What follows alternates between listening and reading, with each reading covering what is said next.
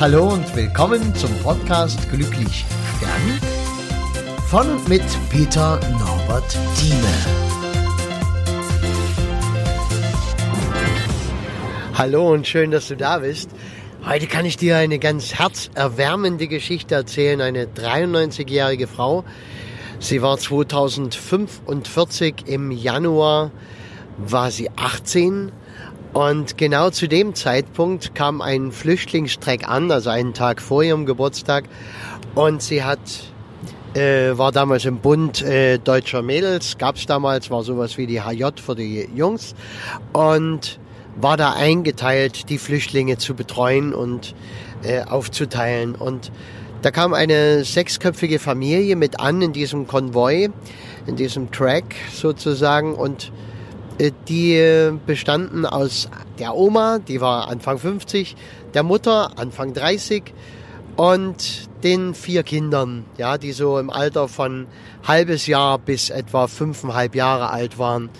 Und sie hat, ähm, die wurden also alle aufgeteilt, aber eben nicht diese sechsköpfige Familie, die wurde einfach nicht, äh, konnte keiner aufnehmen, weil sechs Leute, das wollte damals auch keiner.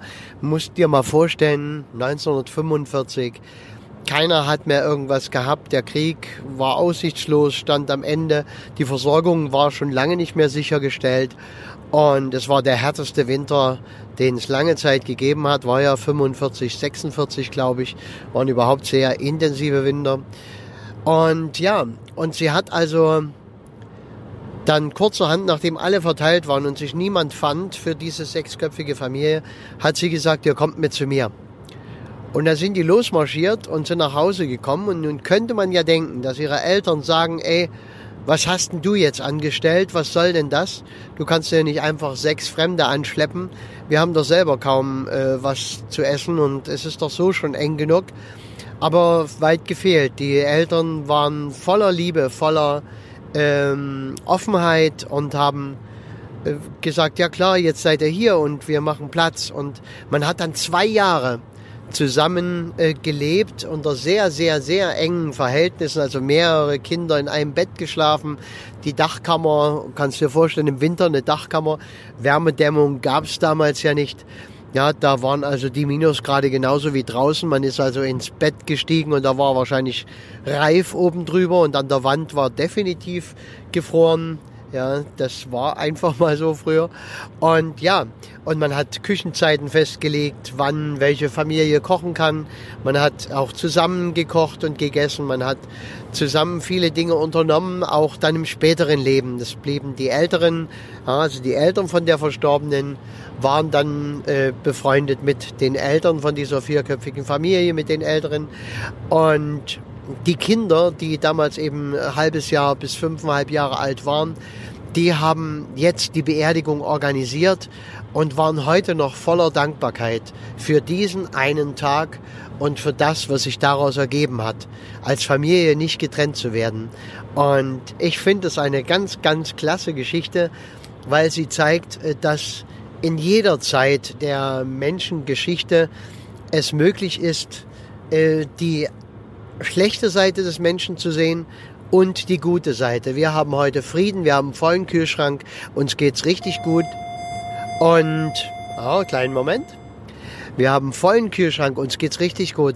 Und äh, dennoch äh, entscheiden wir oftmals nach Ellenbogen und nach dem, äh, ist aber für mich und für meine und ja, ich und meine und haben und wollen und ja, und gar nicht so miteinander, füreinander. Ist natürlich bei dieser Generation gab es noch mehr zu erzählen. Sie hat keine eigenen Kinder gehabt, war aber Kindergärtnerin, hat das mit ihrem Mann, der Lehrer war, sehr tapfer ertragen und getragen, konnten dafür viele Reisen machen, sind sehr oft unterwegs gewesen hatten eine ganz wunderbare Hausgemeinschaft. Man hat ja damals nach dem Krieg, irgendwann als das besser wurde, ging es ja los mit dem Häuserbau und man hat äh, nicht mehr so diese Einfamilienhausgeschichte und Doppelhausgeschichte gebaut und Vermietungshäuser, sondern Genossenschaftshäuser. Das war ganz groß in der Zeit. Und das, als sich eine Genossenschaft gebildet hat und die haben das organisiert, dass Genossenschaftshäuser gebaut wurde. Also solche größeren Mietshäuser sozusagen. Aber da man Genossenschaftsmitglied war, hat man selbst mitgebaut. Es gab dann Baustunden von, weiß ich, 250 bis 500 Baustunden, höre ich manchmal, die da geleistet wurden. Und da haben alle irgendwas gemacht. Ja, die wenigsten haben dann das Geld bezahlt, weil man konnte die Baustunden auch kaufen.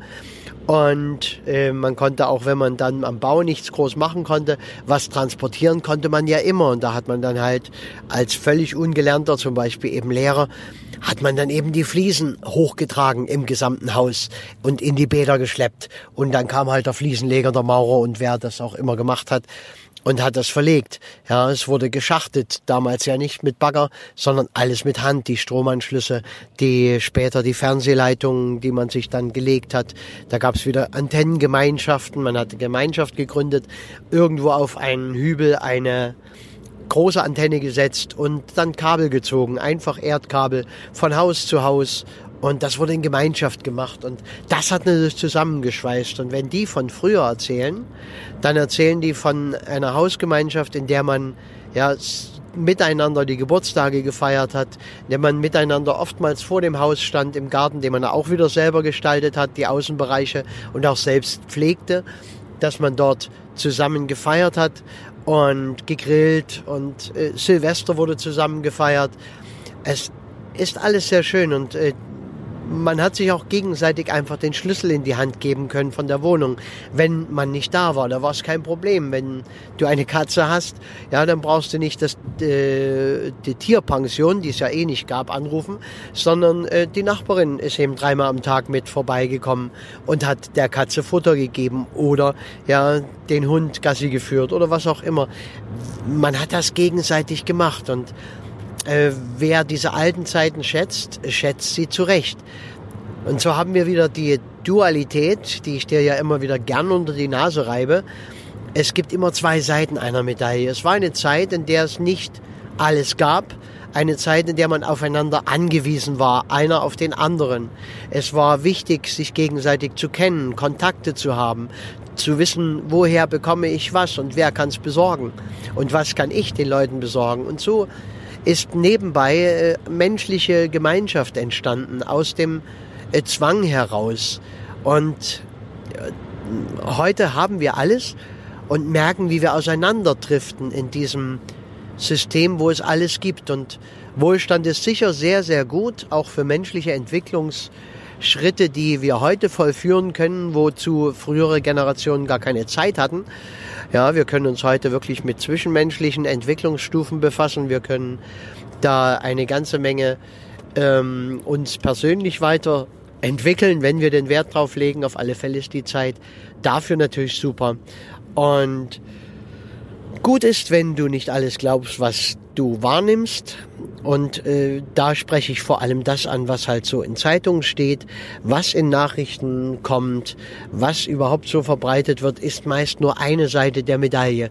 Und zwar leider oftmals die dunkle Seite, die Seite, wo es nicht in Ordnung ist, die Seite, wo Gewalt und sonst was ist. Und ich habe es den Angehörigen erzählt in der Trauerfeier, aber gesagt, ähm, in der Zeitung steht, äh, dass Enkel, Trickbetrüger alte Leute ausnehmen.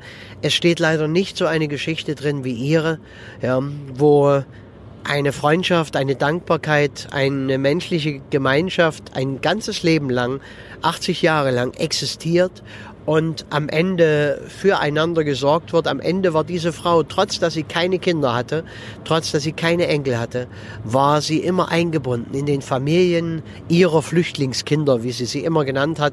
Wenn sie sie vorgestellt hat, hat sie immer gesagt, das sind meine Flüchtlingskinder. Siehst du, und das soll schon gewesen sein mit dieser wunderbaren Geschichte. Also mich hat sehr beflügelt, mich hat's begeistert wir brauchen auch solche Geschichten, um vielleicht im richtigen Moment an diesem einen Tag, an dem es drauf ankommt, Weichen zu stellen, die dann für unser ganzes Leben wichtig sind. Alles klar, danke fürs Zuhören. Sag's weiter. Ich brauche mehr Zuhörer. Ich mag das so sehr, wenn hier was stattfindet, wenn hier was geht. Und ich glaube, dieses Format kann eine Menge geben, wenn man jede Woche etwas hört übers Leben, übers wirkliche Leben. Mach's gut.